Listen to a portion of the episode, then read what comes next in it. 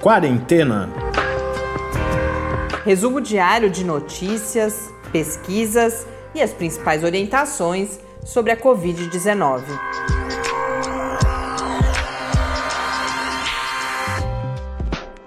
Quarentena, dia 117. Olá, começamos agora nosso centésimo, décimo sétimo encontro aqui no Quarentena. Eu sou Mariana Petson. Eu sou o Tarso Fabrício. Hoje mais uma sexta-feira, as sextas-feiras em que a gente vem para a gravação no clima do sextou, do, a gente já veio anunciando lives e às vezes a gente vem no fim da semana mesmo, o fim das energias.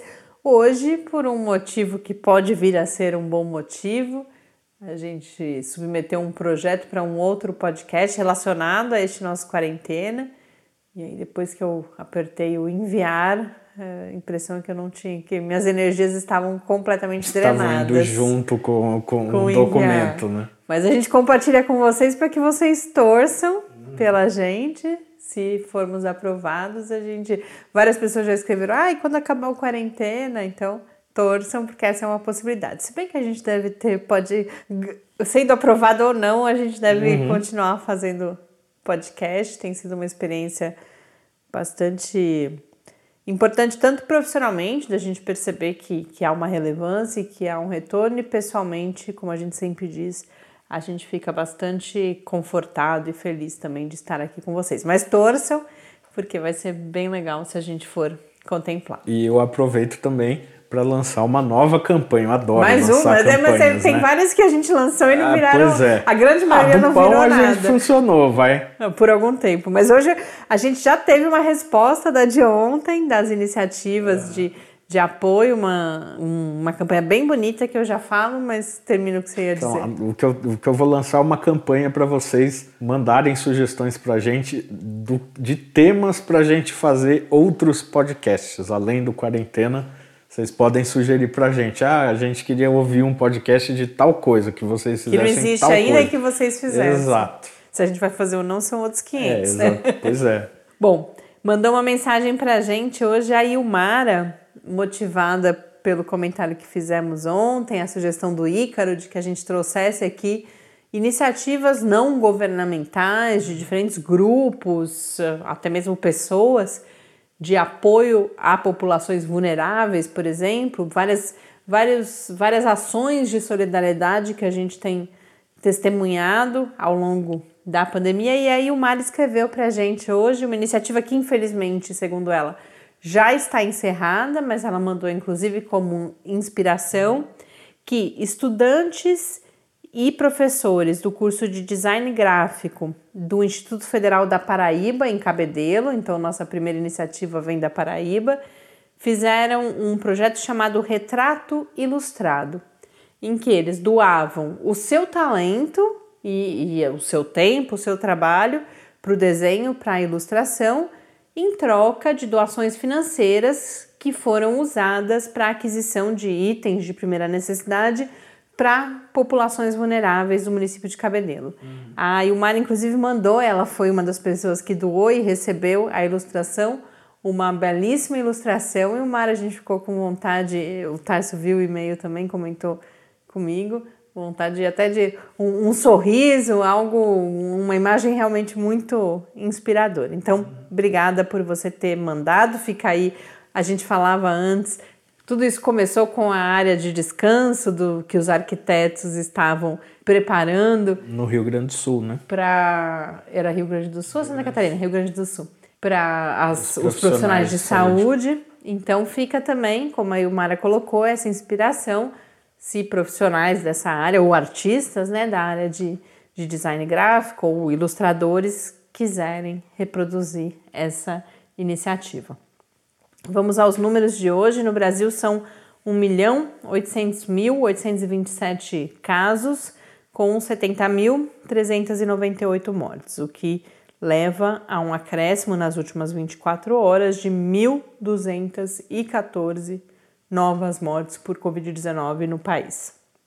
No mundo são, segundo a Organização Mundial da Saúde, agora também já mais de 12 milhões de casos, 12 milhões 102.328 no painel da John Hopkins, 12 milhões 439 mil e 87 casos, com 558.552 mortes. 562 mortes, perdão. Desde já divulgar nosso e-mail podcastquarentena@gmail.com ou também no Twitter QuarentenaCast.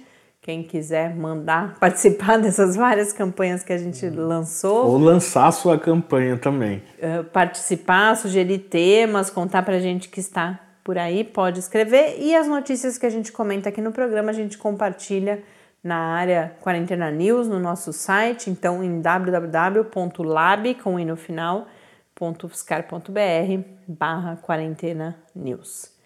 Aqui no Brasil, o Globo hoje publicou a partir do levantamento que os diferentes órgãos de imprensa vêm fazendo.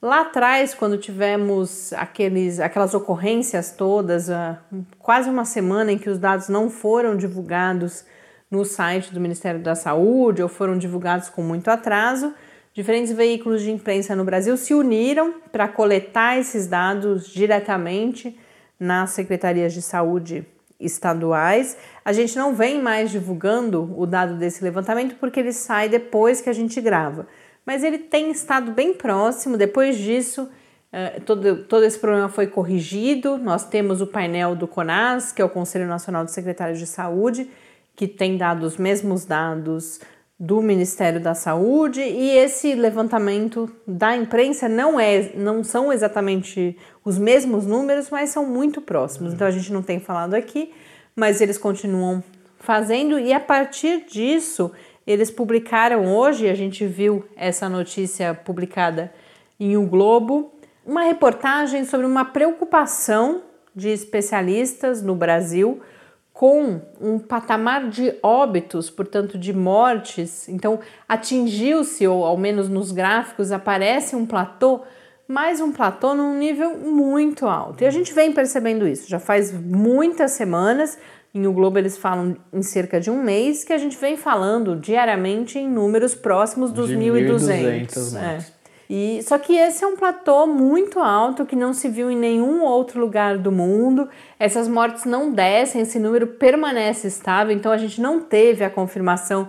Várias vezes a gente falou aqui, ah, semana que vem vai ser 1.400, vai ser 1.700, isso acabou não acontecendo. Felizmente, a gente espera que isso seja um reflexo da realidade, mas estamos nesse platô que diariamente, e às vezes fala-se naturalização, é um conceito que é, surgiu em meios acadêmicos, virou moda, falou-se muito nisso, talvez tenha perdido um pouco o sentido, mas é uma. Agora a gente consegue entender exatamente o que é isso. Nós estamos falando em 1.200 vidas perdidas por dia, vidas que não precisariam, essas pessoas não morreriam, não fosse o Covid-19, não nesse momento, não nessas condições. E agora a gente trata até, eu fico me policiando, é o que diariamente trago aqui o registro dos números de mortes para vocês, para não só a forma como eu conto isso para vocês, mas a forma como eu sinto isso. São 1.200 pessoas morrendo diariamente. Essas pessoas para a gente não tem nome, não tem história, não tem família. A gente tem algumas iniciativas que buscam contar essas histórias, são iniciativas importantes, mas é claro que a gente não vai falar isso para 1.200 pessoas por dia. Mas são números muito altos e a preocupação é que a gente mantenha isso por muito tempo. E se, a, se continuarmos nessa com a falta de medidas, na realidade, permaneceremos nesse platô por muito tempo. E além de tudo, tem um outro aspecto. São 1.200 registrados, né? que a gente sabe os problemas que existem no registro, na notificação dessas mortes. Então, é, é, muita gente, muita gente morrendo. E o que está claro e aparece nessa matéria do Globo é que nós vivemos várias pandemias no país. A gente tem uma heterogeneidade, então essa, esse estacionamento ele mascara diferentes uhum. situações. A gente tem em alguns lugares, de fato, em alguns raríssimos lugares, esse é o número de casos e o número de mortes caindo, como é, por exemplo, o caso do Amazonas. Em outros estados, como é o caso de São Paulo, aparentemente uma estabilização, ainda não confirmada, mas sinais de uma estabilização. embora a abertura aconteça, como a gente sempre disse, em outros países a abertura só aconteceu quando a curva estava descendente. Ela não está descendente em lugar nenhum, exceto talvez no estado do Amazonas e algum, talvez alguns outros estados da região norte.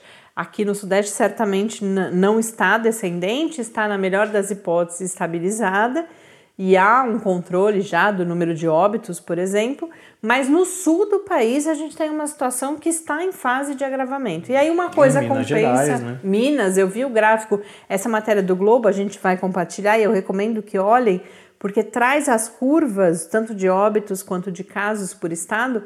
E quando você olha Minas, por exemplo, é assustador o quão íngreme é a sumida do número, a, a subida do número de mortes em Minas Gerais. Eu não prestei atenção no número de casos, mas no número de mortes realmente é uma curva, me chamou atenção Minas Gerais.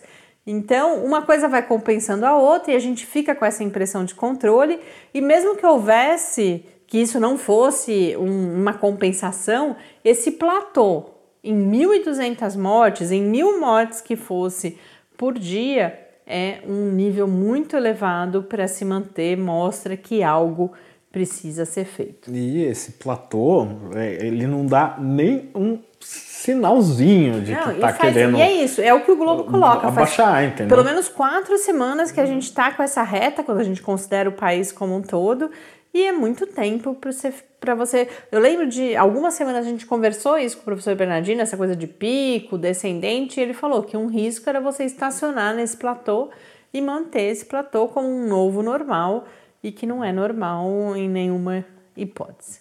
Eu mencionei nessa, enquanto eu falava sobre isso, a situação aqui em São Paulo. Hoje é sexta-feira. Tradicionalmente a gente tem um anúncio da, da passagem de vermelho para amarelo para vermelho, laranja e amarelo. E essa sexta-feira foi marcada por uma grande flexibilização. Apenas 17% da população do estado de São Paulo continua na fase de restrições mais rígidas, que é a fase vermelha. Então, são Campinas, Ribeirão Preto, Franca e Araçatuba, todas no interior do estado, continuam na fase vermelha, mas a gente tem novas regiões passando para a fase amarela. Antes nós tínhamos a capital e algumas cidades da, da região metropolitana, agora temos a Baixada Santista, Registro e outras duas áreas da Grande São Paulo que antes estavam na fase laranja e cinco regiões do interior passaram para a fase laranja. Então a gente tem muita flexibilização. Vamos aguardar as consequências. A gente hoje teve que fazer muito tempo que eu não saía de casa. Acho que uma parte do meu esgotamento foi pela necessidade de sair de casa. Eu nem saí do carro. E o trânsito aqui em São Carlos, onde a gente está, realmente era de um dia, dia normal. normal. Parecia que estávamos na faixa azul, né, do, do da classificação. Isso, é. A gente tem ficado, não sei, a gente alguns ouvintes, os que têm se comunicado conosco, imagino que estejam em situação parecida, mas quem quiser escrever para contar para a gente como está também, porque a gente sabe que a gente está numa situação muito particular. O Tarso ainda sai um pouco mais para providenciar algumas coisas, mas eu tenho ficado em casa por períodos bem maiores do que uma semana. E aí me surpreendeu um pouco hoje ver uma vida próxima do normal acontecendo lá fora, porque realmente a, a quantidade de carros que estavam na rua significa que as pessoas estavam fazendo alguma coisa. Então, por mais que nós estejamos na fase laranja aqui, o que significa que muitos estabelecimentos ainda deveriam estar fechados, eu não sei se essa é a realidade pela quantidade de pessoas que nós víamos na rua. Continuando o giro pelo país, Tarso tem notícias de Roraima, Rio Grande do Sul e Tocantins. É, o Roraima a notícia não é nada boa. O novo coronavírus já chegou à terra Yanomami é, e 80 indígenas já foram infectados nas comunidades Vaica, Maturaca, Inambu e Missão Catrimani. Quatro Yanomamis já morreram vítimas da doença, sendo dois em Boa Vista, na capital, e dois no território indígena, que é o maior do Brasil, e tem uma população de 26.780 pessoas. É, outras 35 mortes no território indígena estão sendo investigadas.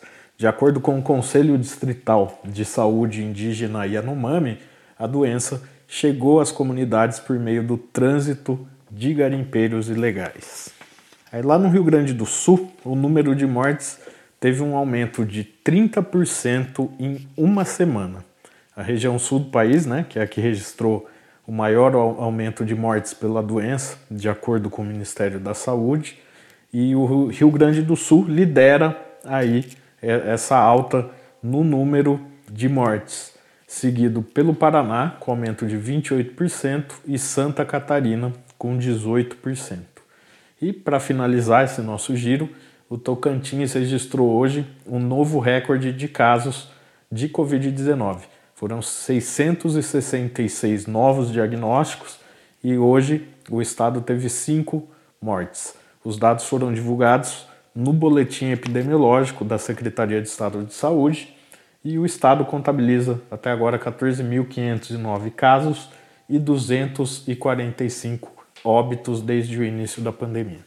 Indo para o mundo, duas notas rápidas da Organização Mundial da Saúde. A primeira, que vários de vocês devem ter visto, foi anunciado um painel independente para analisar a resposta global à Covid-19. Isso é parte de uma de uma série de críticas à Organização Mundial da Saúde e, muito especialmente, ao movimento de retirada dos Estados Unidos. Nos últimos dias, novos passos foram dados nessa direção e então a Organização Mundial da Saúde anunciou esse painel que vai ter um trabalho até de novembro, dezembro e que é uma análise não só da resposta da Organização Mundial da Saúde, mas da resposta global a Covid-19. A gente pode se perguntar, bom, mas que adianta em novembro, dezembro a gente ter essa avaliação?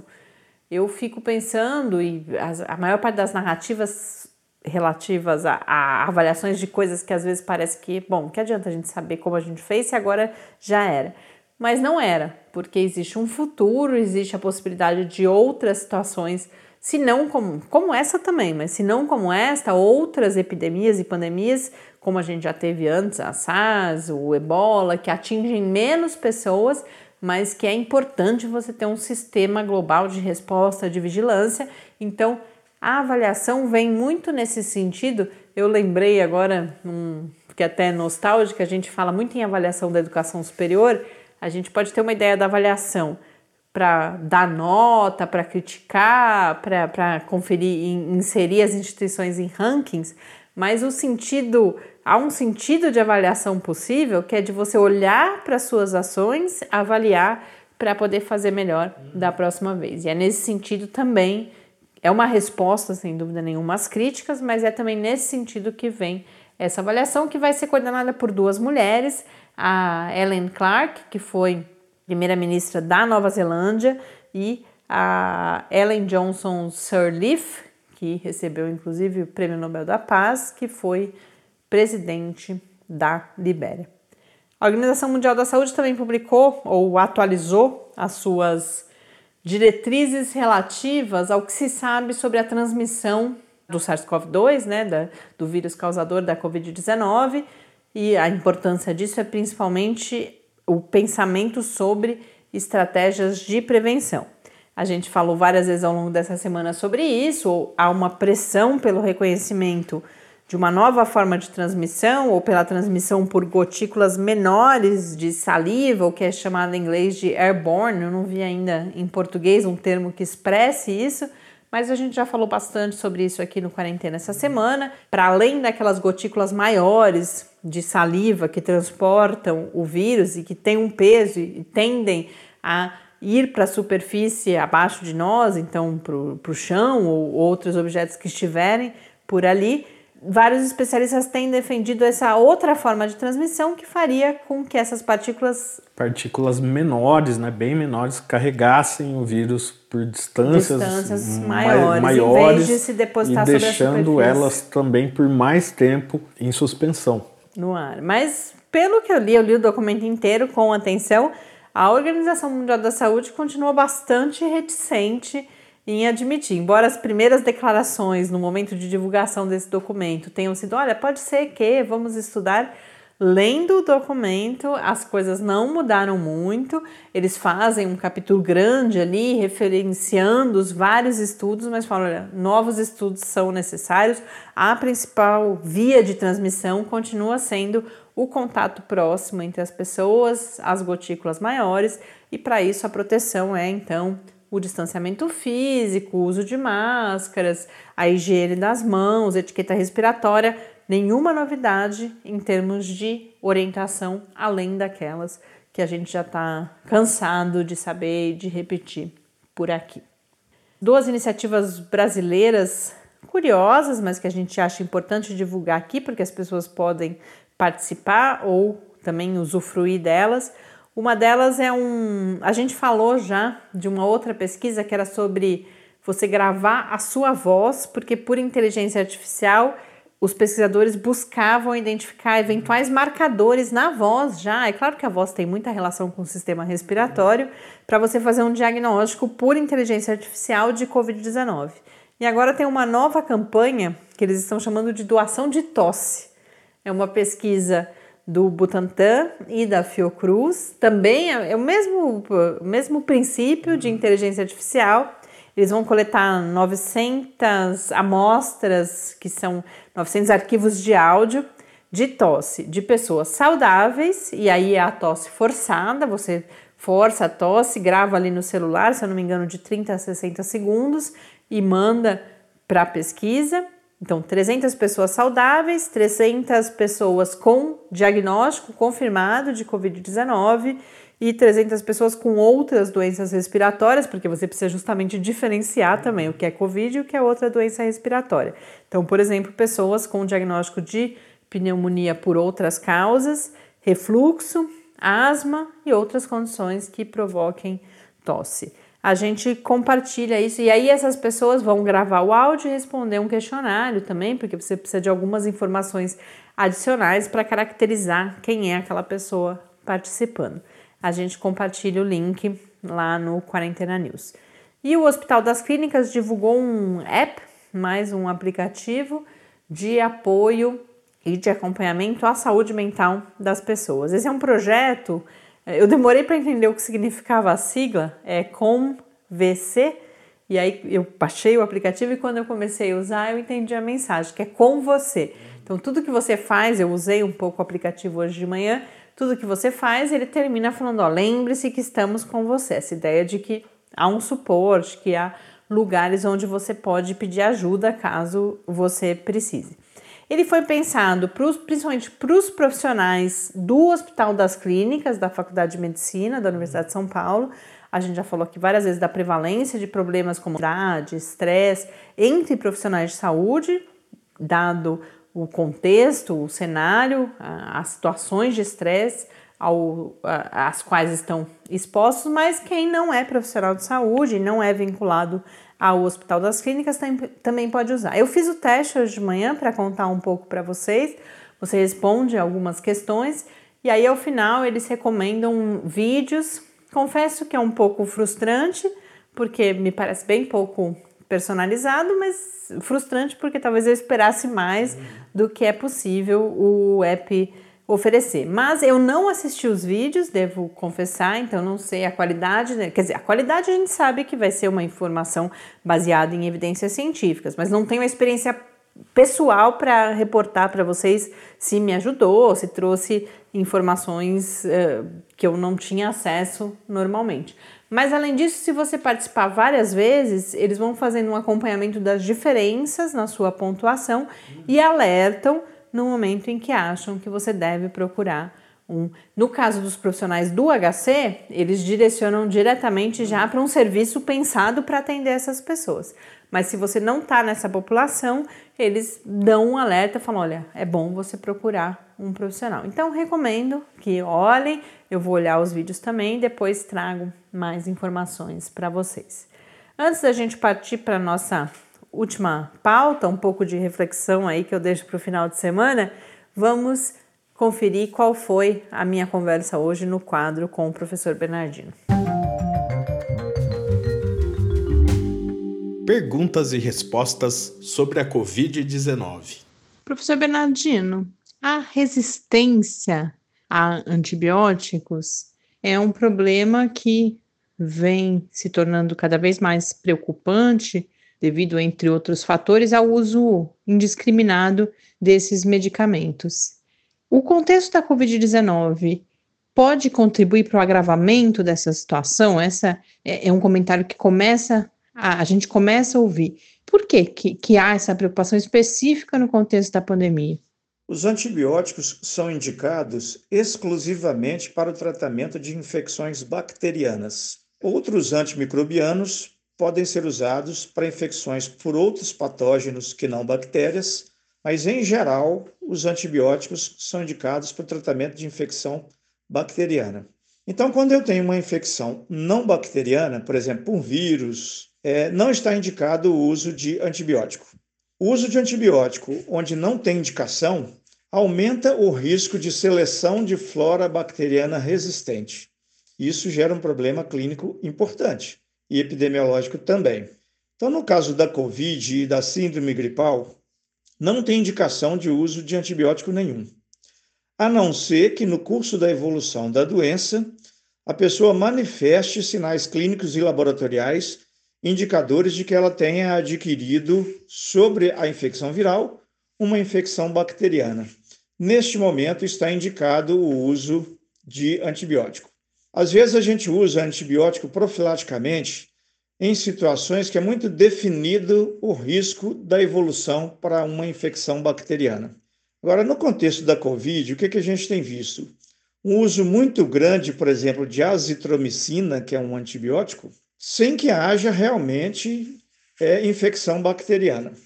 Então, nesse caso, eu aumento muito o risco de desenvolvimento de formas resistentes contra a azitromicina. Essa forma de resistência acaba podendo ser transmitida a outras bactérias, ela pode induzir resistência cruzada a outros antibióticos, e isso pode virar um problema importante.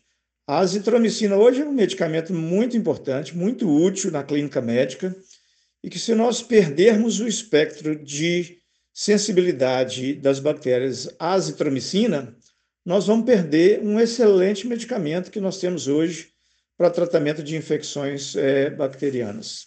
Então, é muito importante que nós, é, na COVID, não usemos antibiótico, a não ser que tenhamos realmente é, motivo clínico e laboratorial para fazer isso. Muito obrigada, professor Bernardino. Até a próxima semana.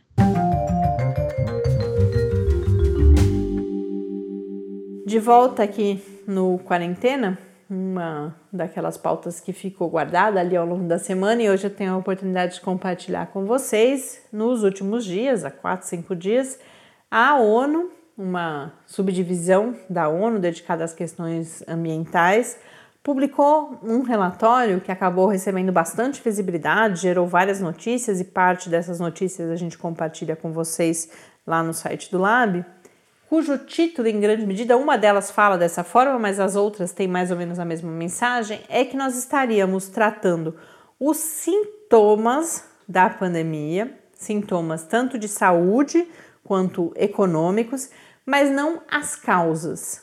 E isso para alertar para a origem ambiental das epidemias chamadas zoonóticas como é a Covid-19, que são essas epidemias com vírus que têm origem em animais e que em algum momento sofrem aí alguma... Os filhos, né? Outros patógenos também. E o que eles estão dizendo, portanto, que ou a gente altera as condições, por exemplo, e principalmente de desmatamento, de consumo de carne, mas falam especificamente também nas criações com alta densidade de porcos e de aves. A gente falava outro dia de um, a possibilidade de um novo vírus entre porcos na China. As condições de criação desses animais favorecem também que esses vírus emerjam e passem para os seres humanos. Então, esse relatório da ONU vem principalmente alertar isso. Nós estamos agora num esforço mundial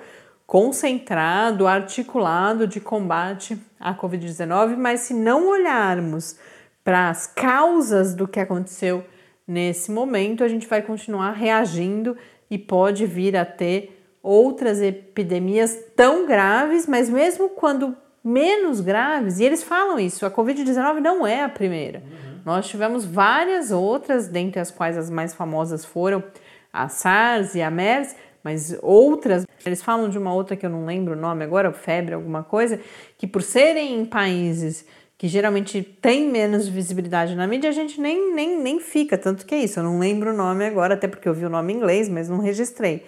Mas tem sido cada vez mais frequente e se a gente, depois que ultrapassar o que estamos vivendo agora, não olharmos para essas causas, a gente vai continuar vivendo isso. Em suma, a mensagem que eles dão, parece uma mensagem bonitinha, que a gente pode até achar piegas, mas é real e a partir dela a gente tem que promover transformações, é que a nossa saúde, a saúde humana, tem que ser pensada em conjunto com a saúde animal e com a saúde do planeta, porque senão a gente vai ficar literalmente enxugando gelo enfrentando é, situações parecidas com o que a gente está vivendo nesse momento. Então, foram várias as matérias publicadas sobre isso, é mais uma quase que um um até logo, uma reflexão colocada para o final de semana. Amanhã a gente está de volta. Lembrando que amanhã a gente tem uma entrevista imperdível com o professor Reinaldo Guimarães, que nos dá várias informações importantes para nos situarmos na questão das vacinas e, particularmente, os dois acordos já firmados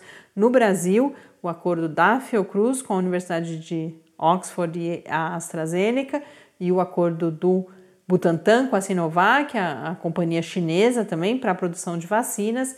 Realmente foi um, um, uma entrevista muito esclarecedora, então recomendo que vocês acompanhem amanhã. Amanhã a gente grava os números, a gente volta por aqui. Quem quiser mandar uma mensagem urgente, a gente publica no final de semana. É só escrever, repetindo para o podcast quarentena gmail.com ou no Twitter no Quarentena Cash. Um bom fim de semana para todos vocês. Tá, você tem um recado antes de eu me despedir? Eu ia falar da, da live que a gente vai fazer já na próxima Botar semana. sempre adianta. A gente tem uma live que eu acho que vai ser bem especial na sexta-feira que vem. Ainda na segunda a gente faz a divulgação oficial, mas exclusivo aqui para os ouvintes do Quarentena. Na sexta-feira que vem, às seis e meia da tarde, a gente fala sobre mulheres na ciência, mulheres cientistas e a Covid-19. A gente tem vários estudos, já várias evidências de como, por exemplo, a produção das mulheres diminuiu muito mais do que a dos cientistas homens. Mais uma vez, a pandemia evidencia mais uma situação de desigualdade, que é essa condição feminina do trabalho doméstico, junto com os filhos que estão realizando também as suas tarefas escolares em casa. E esse é o tema da próxima sexta-feira, com duas convidadas muito especiais que eu anuncio com detalhes na próxima segunda-feira. Um grande abraço, um bom fim de semana, muito obrigada pela companhia em mais uma semana aqui de quarentena e até segunda. Até segunda não, até amanhã. Até amanhã e fique em casa. Quarentena é uma realização do Laboratório Aberto de Interatividade para a Disseminação do Conhecimento Científico e Tecnológico da Universidade Federal de São Carlos, o LAB da UFSCar, do Centro de Desenvolvimento de Materiais Funcionais, CDMF, e do Centro de Inovação em Novas Energias, o CINE. Pauta, produção e apresentação: Mariana Pezzo e Tárcio Fabrício. Arte e design de Henrique Mateus. Desenvolvimento web, Eduardo Martins. Edição de áudio, Lucas Stefanuto. Apoio Fundação de Amparo à Pesquisa do Estado de São Paulo.